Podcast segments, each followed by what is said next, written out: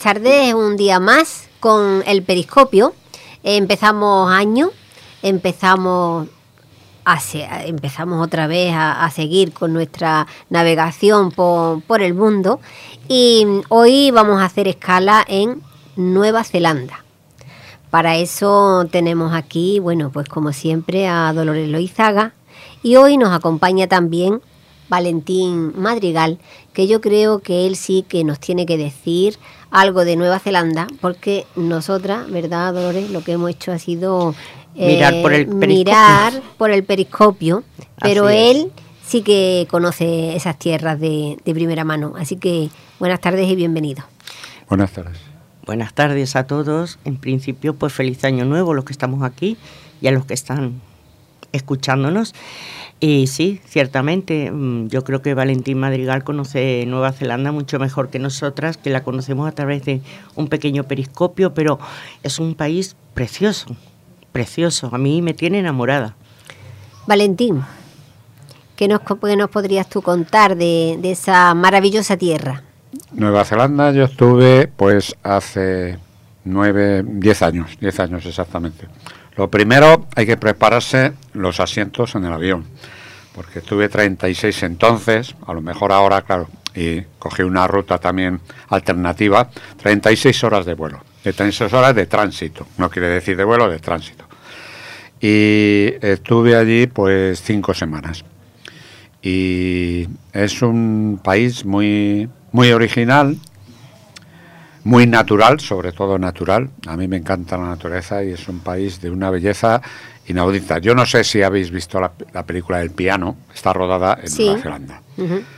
Entonces es un país idílico, con mucha naturaleza, muchos árboles frondosos, muchos parques naturales, la gente muy tranquila y una gran democracia, por cierto. Sabéis ya que Nueva Zelanda es donde los derechos de las mujeres tienen derechos a votar desde hace más de 100 años. Desde 1893, que fue el primer país que instaló el, voto femenino. Una gran economía y sobre todo eh, es precioso en cuanto a naturaleza se refiere. Y los, eh, yo estuve, creo recordar, sí, en otoño, los, los cielos, mm, el firmamento, las estrellas, mm, a mí me encanta todo esto y, era inaudito. Era una sensación extraña, porque que quieras que no, estás en la otra parte de la Tierra, en las antípodas. Y yo no sé si en el otro programa que participé aquí, que me hiciste participé de Australia. En Australia. Hablé y en Nueva Zelanda, en Nueva Zelanda ocurría también la misma historia. Lo de las casetas, que tú vas por las carreteras, esas carreteras entre el campo, desérticas, y encuentras una caseta con fruta y con los precios establecidos, pues los plátanos, las bananas, tantos dólares. La gente mm, para con sus coches, se coge su fruta, se pone sus dólares y regresa. Entonces, el campesino, al final del, del día, pues recoge, recoge su, dinero. Y esto es inaudito, esto es alucinante, pues ya sabes, aquí en Europa y sobre todo en España no queda ni la caseta, ¿no? Eso es una de las cosas que me impactó. Y la segunda cosa que me impactó es el culto a la naturaleza que tiene la gente. El culto a la naturaleza.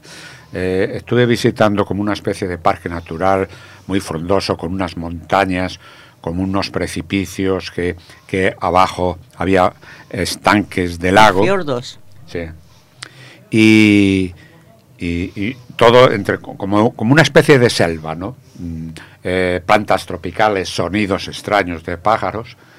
Y lo que más me impresionó eran unos jovencitos, eh, chicos y chicas, que subían una piedra a lo mejor a 20 metros y se tiraban en la poza de cabeza como fuera. Y había como una especie de competición. Digo, mira qué juventud más sana. Están ahí que, es un riesgo. Yo no, yo mm, a mí me gusta eso, pero no, no me tiro porque me, daría un canguelo de miedo tirar a esa altura. pero yo creo que hay edades también, Valentín. Con 20 años no se ve el peligro igual que Sí, tenían 20, 20 y tantos años, eran chicos, chicas, ya sabes. Eh, la atracción, las hormonas, eh, yo me tiro, eh, la competencia. claro, claro, claro. y tú estabas hablando de, de fiordos, ¿no? Sí, bueno, es que los mayores fiordos y los más hermosos del mundo están en Nueva Zelanda, que son unas entradas en un valle muy profundo que tiene el mar. Y esto es un paisaje maravilloso. Y como decía Valentín, eh, casi todo lo que hay en Nueva Zelanda es parque natural, parque nacional, declarado además. es, es una maravilla. Son dos islas grandes que se unen por el estrecho de Cook pero bueno, se unen, se comunican, no se unen, se comunican por el estrecho de Cook y es una maravilla. Las dos islas, tanto la isla del norte como la del sur, tienen infinidad de sitios para ver. Eh, vamos, eh, el Estado me ha dicho cinco semanas y lo que recomiendan normalmente para poderlo ver eh, a fondo y conocer las dos islas son de, de cuatro a seis semanas, o sea, unas buenas, buenas vacaciones, porque es que mm, el paisaje que te encuentras a cinco minutos es superior, supera al que has visto antes. Y así vamos las islas superando y superando y siempre hay algo nuevo y algo hermoso que, sobre todo para la naturaleza, como también para los deportes extremos, también hay mucho deporte extremo. O sea que es que hay un, sinfín de, de, cosas para ver y para disfrutar en Nueva Zelanda. Valentín, tú que, que lo has vivido de cerca, ¿qué es lo que nos recomiendas y lo que más te impresionó? Bueno, yo al principio estuve en una región, digamos, muy limitada, pero recomendar eh, para ir para ir a Nueva Zelanda lo más lo, eso lo que he comentado el paseos por la naturaleza sobre todo la alimentación la alimentación es una alimentación exquisita eh, hay mucho campo mucha ganadería y y allí, como todo país gran civilizado, porque es uno de los países primeras potencias del mundo, lo sabéis, por económicas, por el kiwi, la exportación, etcétera, etcétera, pues es la alimentación eh, que entonces eh, casi todo el mundo, ecológica y biológica.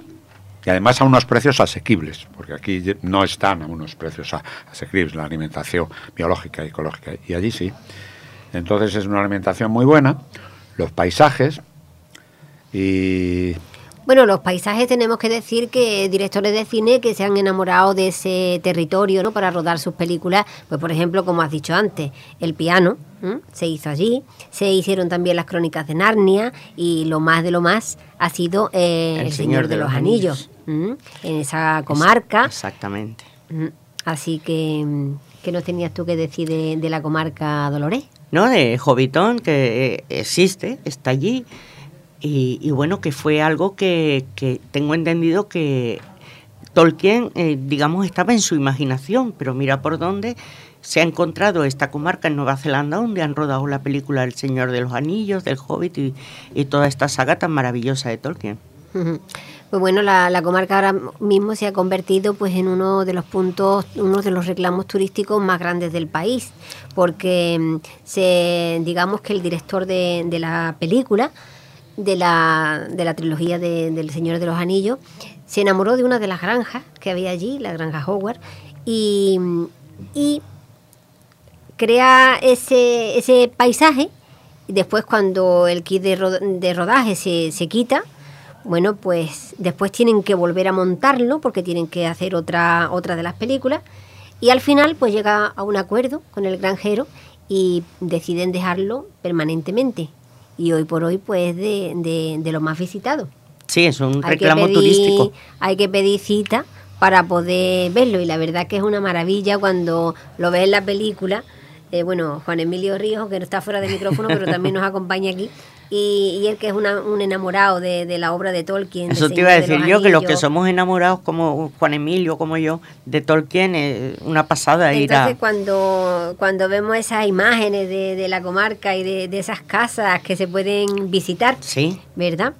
Pues nada más que por eso merecería la pena ir a, a Nueva Zelanda, aunque no sea ese el único motivo, porque después tiene un montón de museos, ¿eh? Un montón de, museos, además modernísimos. Dice que está allí el museo más uno de los más bellos del mundo, que es el, bueno, Tepapa de en Wellington, y bueno, súper moderno y casi todos los, los, museos rinden homenaje a la cultura maorí, ¿no? Casi, casi todos hay, pero este particularmente pues tiene vestidos, tiene telas, tiene armas, más de 13.000 objetos históricos y mm, una biblioteca también en la que se pueden consultar leyendas y se pueden consultar eh, parte de la historia de los maoríes. Y yo creo que, aunque muchas veces las guías turísticas no recomiendan los museos porque hay muchísimas cosas que no debe uno de perderse, pero yo creo que, que, ir a un museo de esto es también una preciosidad, ¿no? Yo estuve en un, en un museo de estos eh, donde se hablaba de precisamente de todos los objetos históricos que, que tenían los, los maurís. Que, que, fueron los primeros pobladores, como sabéis, ¿no? En 1250. Y además eran polinesios y bajaron en canoa. Si veis en la estructura del mapa, bajaron en canoa, cosa que es una cosa. Y una cosa que yo no es por estar allí, pero sí he leído un poco, que resulta que fue un español el que descubrió de alguna manera, un tal Juan Fernández, eh, que estuvo allí y descubrió en 1576 Nueva Zelanda. Y, y como en esos tiempos, pues los exploradores hacían verdaderas barbaridades, pues le liquidaron a varios maorís y, estos colonizadores pues transmitieron enfermedades epidémicas, cosa que es un poco negativo. Pero vamos, que es una curiosidad, un tal Juan Fernández que en 1576 eh, descubría, descubría estas islas. Y después, como tú has apuntado, Cook, que estás en el estrecho, que divide lo que es la isla de Nueva Zelanda de Christchurch, que es la, parte sur. En Christchurch yo no pude ir. Y, yo he estado también en, en, una especie de baluarte de Cook, que tienen una especie de monumento a, a ese explorador conquistador. Eh, y entonces es muy, muy, muy interesante, ¿no? Eh, en, ese sentido, en el sentido histórico y ya en el sentido actual, lo que hemos apuntado, una gran democracia, el derecho al voto, una gran economía, eh, una gran cultura y sobre todo, sobre todo, que es impactante, donde todo, sabéis, la mayoría de los países mundiales no están exentos de corrupción, aquí parece ser que sí. Eso parece, sí. También me llamó mucho la, atención. aparte que a mí me ha llamado, por la cuenta que me, que me toca, me ha llamado la atención que allí hayas cotizado lo que hayas cotizado y hayas cobrado lo que hayas cobrado, todos los jubilados tienen la misma pensión. No hay más ni menos. hay una, todos tienen la misma pensión, la misma jubilación, todo igual. Bueno, pues ahora ya Dolores nos va a mostrar algunas de las curiosidades, pero antes vamos a indagar un poquito en, en la música. Mm, bueno, la música, pues tenemos la, el folclore y tenemos también pues otros grupos más, modernos. Hoy vamos a escuchar Splint En, ¿eh? que tiene un estilo pues de rock, de vodevil, de swing, de pop, de punk y mm, fue el grupo que sacó la música hasta Europa. Hasta entonces eh, no se había escuchado música de la que se hacía en Nueva Zelanda en Europa, pero este grupo sí que logró sacarla. se crea en 1972 y bueno, pues tienen una estética muy estrambótica, con el pelo de colores, la ropa muy, muy llamativa y, y son los que traen la música aquí. Así que vamos a escuchar un poquito y después haremos otro, otra pausa para escuchar música maori. Así que le damos paso.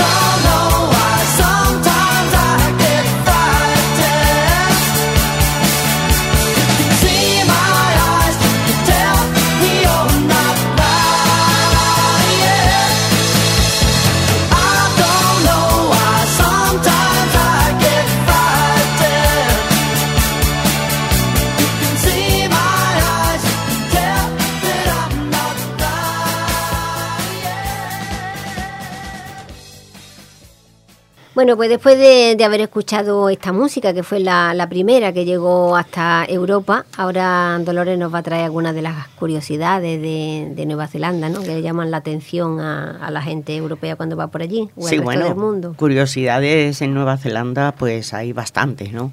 Hay una que, una cosa que no quiero que se me pase, que es la del kiwi. El kiwi, el kiwi que conocemos es la fruta del kiwi, que es una maravillosa fruta rica en vitamina C, rica en fibra, etcétera, etcétera, ¿no? Pero el kiwi también, eh, para empezar, el kiwi no es neozelandés de origen. El kiwi fue mm, entrado, digamos, em, importado. Ah, pues no lo sabía sí, en 1904 de China. Ah, de China. Y eso es algo muy curioso, porque todo el mundo... lo que pasa es que este, esta fruta se habituó tanto a la climatología de Nueva Zelanda, que hoy en día es una de sus principales fuentes de importación y de exportación, el kiwi neozelandés, que es muy rico, pero no es originario de, de Nueva Zelanda, sino de China. Y luego también está el kiwi, que es el pájaro nacional de Nueva Zelanda, que es un pájaro curioso porque no vuela, aunque tiene unas alitas pegadas al cuerpo, pero es un pájaro que no vuela, que solo camina. Eh, es ciego, es de hábitos nocturnos, o sea, es un pájaro mm, parecido de tamaño a una gallina, entre 25 y 45 centímetros de, altura. Y bueno, se dice que se adaptó a vivir en la tierra, puesto que no había grandes depredadores terrestres ni mamíferos. Y por eso mm, el kiwi se, se adaptó a vivir en terrestre, digamos, ¿no? De hecho, a los neozelandeses, en cariño y en familiaridad, se les llama kiwis. Pero entonces no sabemos, ¿será por el pájaro, no será por la fruta? Es por el pájaro, exactamente, que cuando decimos kiwi, pues eh, siempre se asemeja o se asimila la mente con la fruta, pero no, es el pájaro que es el, el pájaro nacional de Nueva Zelanda una curiosidad también, hablando, de, hablando de pájaros, pues aparte de loros, mocas, etcétera, que hay, pues hay un ave, hay un ave nocturna que no vuela y tiene mm, orificios nasales en el pico. Y hay otro ave que se llama Kea, que mm, puede volar por la noche y coge los limpiaparabrisas de los coches y se come las gomas. ¡Qué graciosos! y, otro, que se llama Güera, que, es, eh, que es adicto a los objetos brillantes. O sea, tú como vayas eso, pues eh, te viene, te viene el, el pájaro, este, este, ave. Fíjate qué cosas más curiosas. Qué curioso, de verdad. ¿eh? Y, y hay otra ave que se llama eh, Moya, que, que puede vivir hasta eh, que es el más grande del mundo. Y, mm, y aparte de loros, etcétera.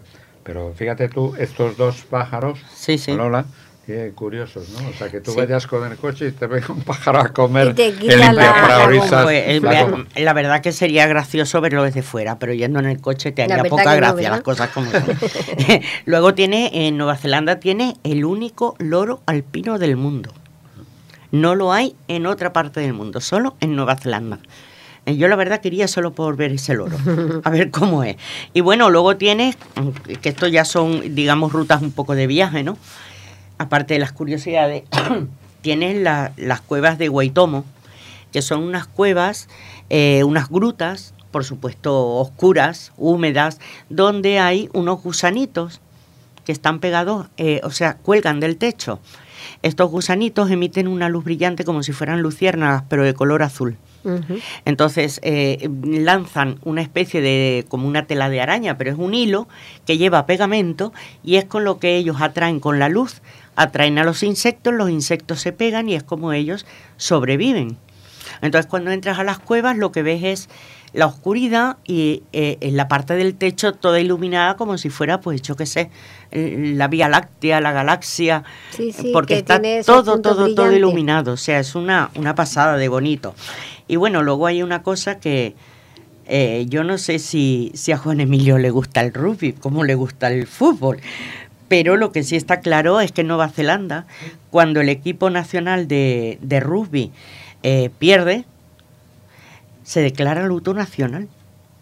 Madre no mía. te lo pierdas. Uy, bueno, eso, más o menos eso como- me parece Eso más demasiado, o menos es lo que se declara en mi casa cuando pierde el Atleti.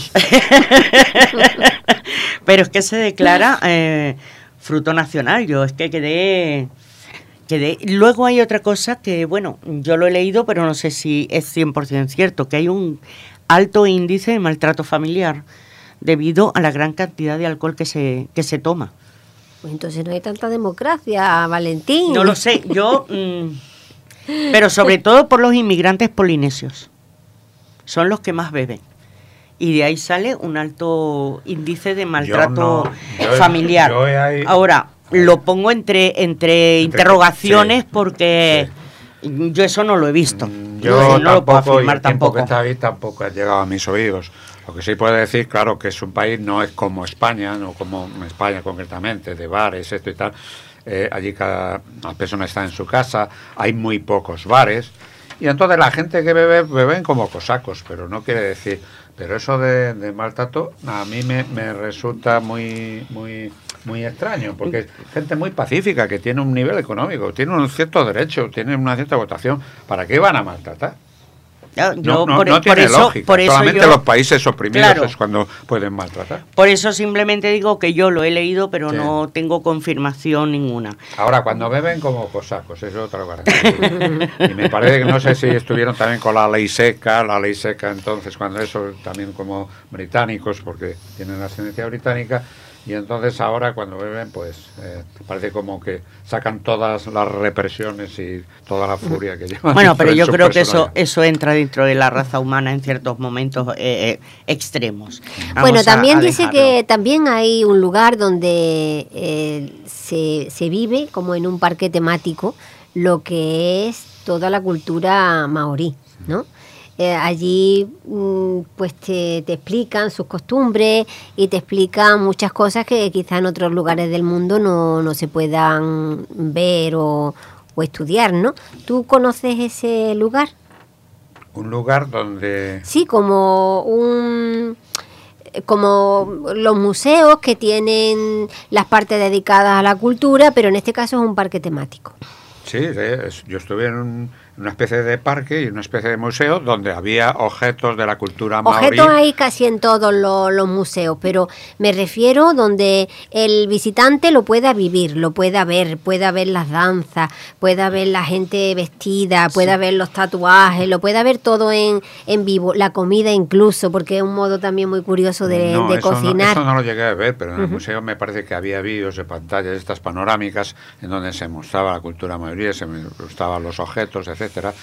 Y, y lo que sí es eh, el- el- los descendientes maorí, que muy pocos, no hay tantos, pues eh, sí Un padecen- 15% de- de la pa- población. padecen, mm, están en los mismos colegios, pero padecen un poco de discriminación. Eso ya no sé por qué, si son las culturas ideológicas, eh, cierto imperialismo, pero sí está un poco apartado, aunque está integrado, pero, ¿sabes? Es algo así como aquí eh, hace 40, 50 años la raza gitana nos pasaba, que, que ahora ya están más integrados, pues allí pasan un poco de esos con- en referente a, a los maorís. Sí, bueno, eh, hay, de hecho hay muchas leyendas maoríes que se comparten, otras no, eh, como en todas partes del mundo, pienso yo. Eh, yo tengo aquí una que no tiene, con perdón, no tiene nada que ver con, con lo que estamos hablando, pero es que no quiero que se me pase. Eh, ¿tú sabes ¿Una que- leyenda? No, no es una leyenda, es una curiosidad. Ah. Eh, luego mm, vamos con las leyendas. Sabes que hay pocas industrias en... No es un país industrial Nueva Zelanda, hay relativamente pocas industrias y casi todos los bienes llegan de Australia o de la China, porque ellos tienen muy pocas industrias. En realidad tienen leche y, y carne, es de lo que más viven, porque mira las proporciones. Tienen calculando ocho ovejas por persona.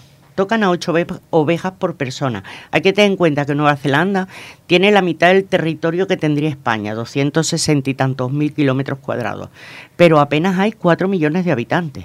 O sea que es como para pelearte con el vecino, ¿no? Tarda más en ir a su casa que, que en pelearte. Y tres vacas por persona. Y son personas tan sumamente comprometidas con el medio ambiente, que esto, bueno, ya es que me hace mucha gracia, ¿no? Que eh, están muy preocupadas por eh, el gas metano que expulsan los tantos millones de vacas que hay, que son aproximadamente unos 12 millones de vacas.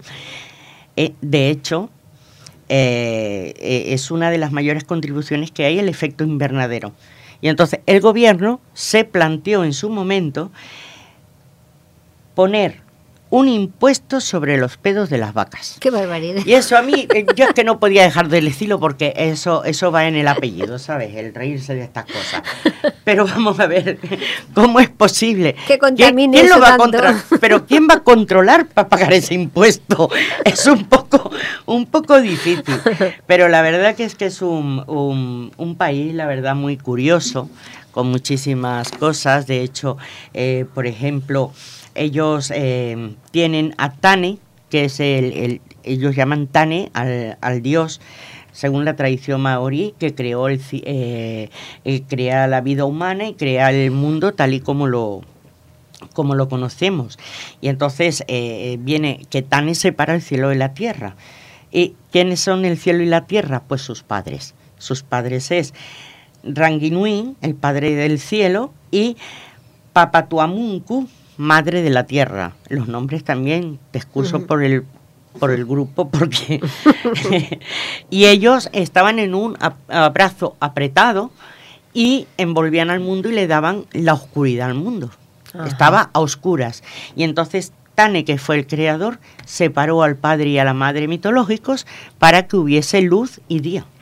Eh, luz y noche. Eh, la verdad que todas las leyendas estas, ¿eh? en todo el mundo, cada uno las interpreta de, una, de una forma. Bueno, pues vamos a darle ahora paso a la música maorí. Este, en este caso vamos a escuchar el tema Tu cara au y lo va a interpretar Maisei Rika.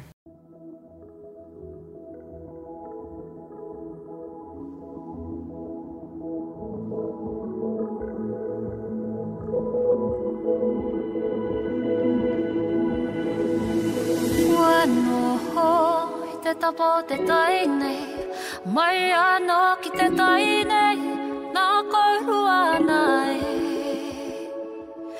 Aue Aha kuara te kainga Kauki mai ki te moana Aha kua te aha. Huri ke atu taka ke hana te aha.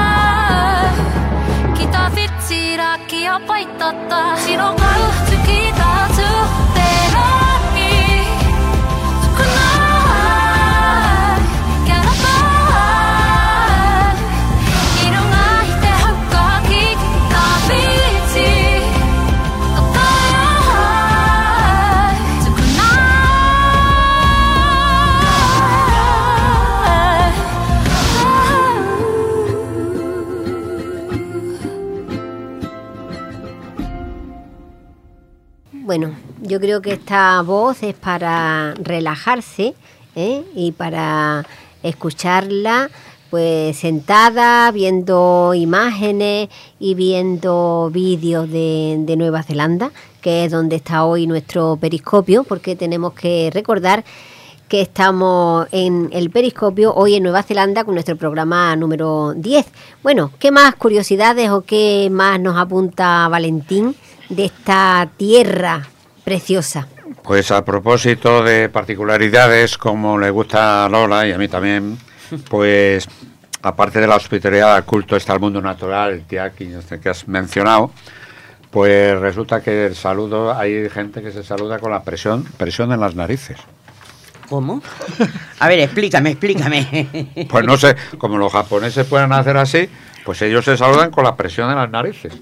Madre mía. Si yo hago así, pues, pues está bien eso. Mira qué curioso. ¿Eh? A lo mejor esto con las mascarillas que tengo, tenemos con el COVID, pues aunque, aunque no con la nariz, pues también viene bien en vez de saludar con la mano, ¿no? y lo que ya has apuntado tú, los cánticos, las danzas, los hornos de tierra, y que Nueva Zelanda se llama originalmente la tierra de la nube blanca. Mira. O sea, tiene, a mí me encanta la mitología y tiene bastante de mitología, porque tú, tú apuntas y has mencionado estos dioses que, que, que- que- que existen y que hay unos cultos. Y, y- y me parece, creo recordar también que en el mar, que es un mar frondoso, con... con Bueno, con- la tierra de la nube blanca, mira, la imagen que sale de King Kong, King Kong antiguo, cuando está la, la- la isla toda cubierta de, de nieve, eso es Nueva Zelanda. Claro, claro, claro. Y entonces hay, hay un, un tiburón muy, es- muy especial también, un, un- un tiburón y con cabeza blanca. un- no, perdón, un delfín, un delfín con cabeza blanca, que es lo más raro que hay en el mundo, un delfín con cabeza blanca, imaginaros. Y después también eh, te gustan los bichos y un, y un reptil que se llama tuatuara, que vive más de 100 años. Bueno, pero dice que no, no hay allí animales peli- peligrosos, ¿no? No hay serpientes, ni hay animales venenosos que te puedan...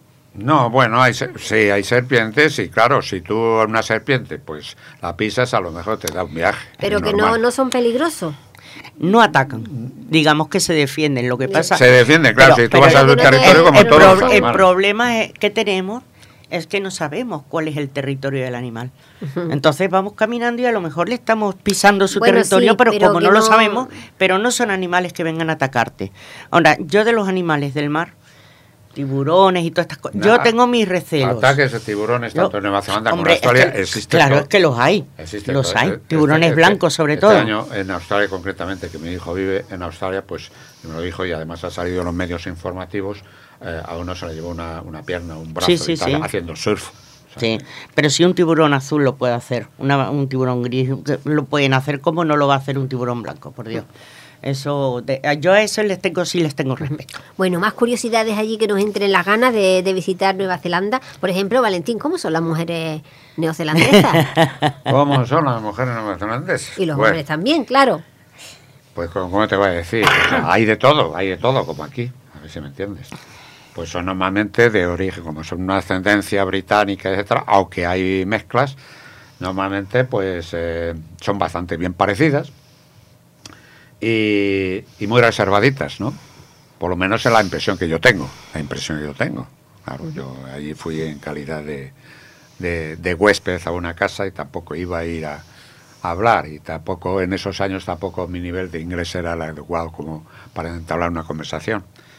Pero si te refieres en el aspecto físico, pues son bien parecidas, más bien recatadas, no como nosotros, como vosotras, que sois más bien expansivas, más bien de diálogo, más bien de corazón abierto, y es diferente, lógicamente. ¿Y de carácter? Buen carácter, mal carácter, pacientes, no pacientes, Hombre, pues eso no lo sé. si- gritonas, no gritonas. Yo he estado casado con una neozelandesa. Pues y- por eso te lo Pues entonces pregunto. tendrás que decirlo Ya, pero un- un- una unidad no significa una mayoría. No, y- pero un ejemplo sí. Y Yo te puedo decir, después de 15 años que llevamos, digamos, separados y con un hijo precioso que yo tengo ahí que está estudiando para piloto de aviación y es capitán de barco, Pues yo con Sara me sigo escribiendo, me sigo llevando, es decir, es una de las de, pero es un caso mm, no representativo, es una de las mujeres más dulces que he conocido, en el sentido y más pacífica. Pero claro, ella viene originalmente nació allí, porque su padre nació allí, pero su abuela era de Wells, es decir, de la parte de Inglaterra. Es decir, que el origen, porque hay mucha gente que vive allí que el origen es británico, como bien sabéis. Es decir, Mm. Pero tampoco se puede decir que es representativo. No, pero bueno, no, por supuesto, no. Eh, una unidad no representa a, un, a una cantidad de gente. Es una unidad, es un, puede ser un ejemplo. Sí. Pero también hay ejemplos aquí distintos y habrá ejemplos allí distintos. Su genética, Es por- su por- genética por era de Wells. Por curiosidad, por Sí. curiosidad, porque, bueno, pues eh, uno tiene la curiosidad también. Bueno, entonces lo que nos podemos quedar con Nueva Zelanda es que hay gente maravillosa, gente que es muy culta, tú has dicho que es muy culta, has dicho también que es pacífica, que tiene un gran sentido de, de la honradez, que se puede comer allí magníficamente, que se pueden hacer unas excursiones por la montaña preciosas, pero que también tiene pues el turismo de mar, ¿no? Sí. Porque también hay pues quien va a hacer surfing o quien va a, a ver la- las costas, las playas y yo creo que hay para todos los gustos. Entonces es un punto para decidirse a visitarlo, ¿verdad? Es que, es que esta... Y los grandes navegantes, no, Gran- no te lo digo, los grandes navegantes que han existido siempre desde tiempos inmemoriales. Por supuesto. Es que Nueva Zelanda tiene tantas cosas antagónicas como te puedes encontrar una playa paradisiaca tipo tropical, como te puedes encontrar una montaña de 3.000 metros de altura. O sea que tienes antagonismos muy grandes y, y merece la pena merece la pena conocerlo, ¿no? Porque ahora hay que tener en cuenta algo que eh, Nueva Zelanda está en el hemisferio sur, con lo cual cuando aquí es invierno, allí no lo es, allí es verano. Entonces hay que pensarse muy bien la época en que, en que quieres ir y disfrutar, por supuesto. Que, vamos, se dice que la mejor época, época es de septiembre a abril, porque es cuando pilla allí eh, lo que es el verano. Pero si quieres cosas de nieve, cosas frías, pues te vas en junio, julio y agosto. Y para ir, y para ir es mi experiencia, eh, todavía de tránsito en el avión, el último vuelo que hizo mi, hijo a Australia, porque estuvo el año pasado, eh, era claro, un billete más o menos barato, con bastante tránsito, pero ahí en el avión, yo recomiendo cuando se vayan en el avión, que son grandes, son Boeings y por lo menos 12 horas de vuelo ininterrumpido, que se lleven medias de compresión para el avión Ujú. Porque si no vas a acabar con las, con, la- con las piernas destrozadas, con los pies hinchados. ¿no? Hinchados, claro. Y después otra particularidad que yo, como he atravesado dos veces, he ido a las antípodas, otra particularidad que existe, y yo estaba siempre despierto, es cuando el avión pasa por el Ecuador. Ah, sí. Se nota una oscilación. Tú Sí, has- no, sí, sí, yo he pasado el Atlántico y ves una parte día y una parte noche. una- para mí es Y- emocionante. Y eso es, eso me es encanta incre- volar. sí, sí, eso es increíble verlo. Es, vas en el avión, miras para atrás, es un, un- o día o noche, y miras para adelante y, y es lo contrario, es que estás atravesando el Ecuador y el, el cambio horario. Y después cuando llegas a, allá, pues eh, yo por lo menos tuve, y la gente nuevamente tiene, cuatro días de jet lag. Quiere decir que son las cuatro de la mañana y tienes los ojos como platos.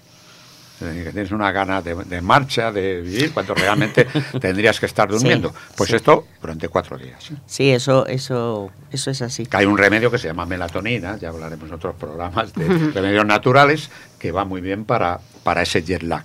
Bueno. Sí, claro.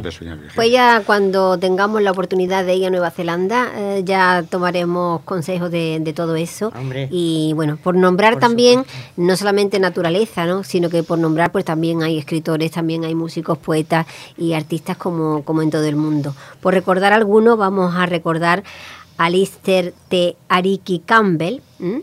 Nació en 1925, murió en 2009. Era de madre maorí, de padre neozelandés.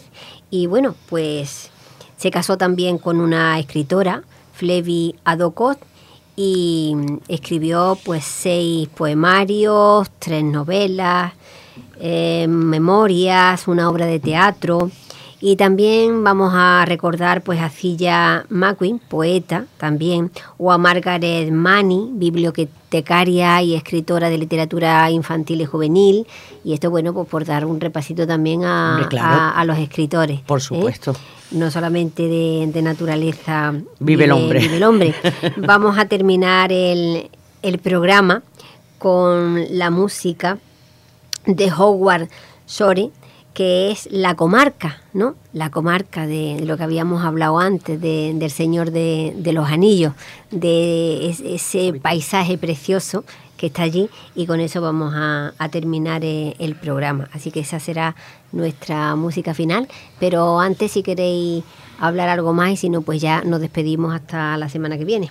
No, bueno, yo despedirme con la, eh, la cortita, cortita leyenda de que eh, hubo una guerra donde había cuatro guerreros de montaña y el que ganó hizo que se separaran las demás montañas, de la única que había, se separaron las demás y de ahí vienen las cadenas montañosas de Nueva Zelanda, por culpa de la guerra o a causa de la guerra. Y bueno, desear, desearles a todos una feliz semana. Ya volveremos la semana que viene con otro viaje. No sabemos, es todavía incógnita dónde vamos, pero seguro, seguro que les va a gustar. Pues hasta la semana que viene. Hasta la semana que viene. Gracias, Valentín. Gracias, gracias a vosotras.